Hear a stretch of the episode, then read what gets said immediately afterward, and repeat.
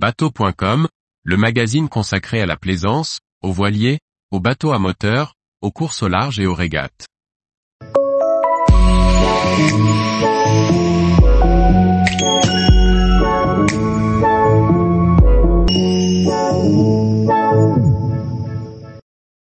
Esca et estival, quelle visite dans les musées de la marine du littoral.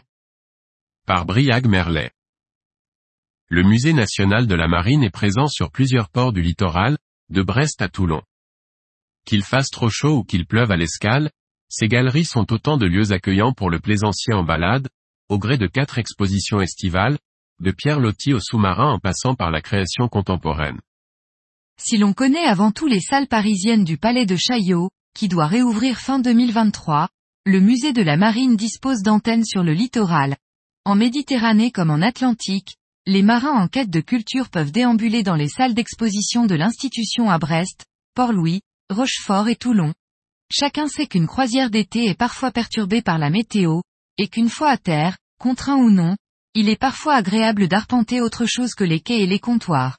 Le musée de la marine est alors un bon prolongement de la croisière. Pour l'été 2023, chacun des sites littoraux propose une exposition temporaire au caractère différent.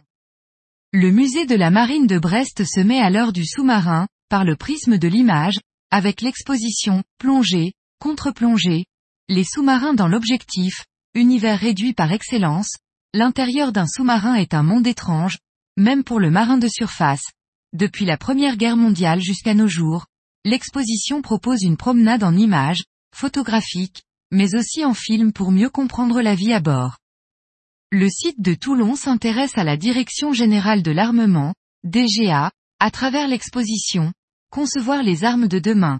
Dans les secrets de la DGA, imaginé en collaboration entre la DGA, qui fête ses 60 ans en 2023, et le musée, le parcours entraîne le visiteur dans la découverte de l'histoire et des innovations de l'institution à travers maquettes, photos, vidéos ou dessins.